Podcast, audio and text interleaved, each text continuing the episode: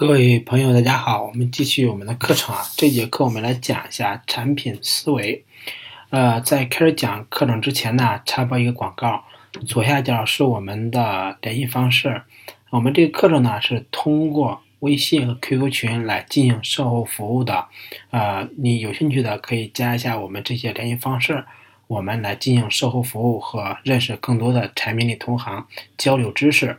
我们来看第一节，就是。什么是产品经理思维？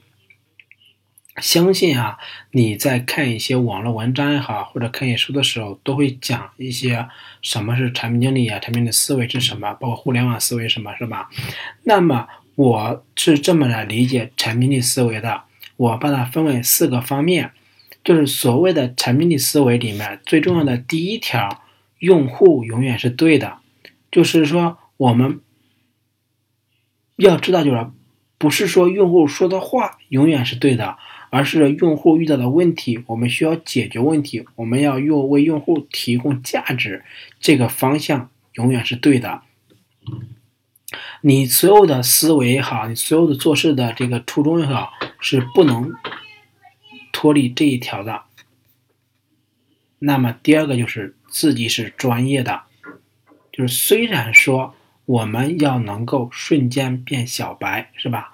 但是毕竟我们是专业的产品经理，我们要知道自己所做的决策是专业的，是为了保证能够有用，是吧？能够好用，然后能够不是有用，然后呢能够能用，并且呢是让它好用，尽量让用户去经常的使用，这是我们的一个做事的动机。那么最后呢，就是说我们产品经理的思维里面包括一点，就是我们的博学。什么叫博学呢？就是说我们作为产品经理应该要懂很多东西。我们可能不会写代码，但是我们知道代码原理；我们可能不会画图，但是我们知道这个图好看与不好看。同时呢，我们最终做的事情，我们是制定规则、修一座桥，而不是说把人给摆到。河对岸是吧？就是我们解决办法是产品力最终的一个工作结果或者工作追求是要修一座桥。这座桥呢是用来连接用户和用户的目标的。那么我们的过程呢是通过自己专业的知识和自己的博学来达到的。当然最初的出发点是说我们是满为了满足用户。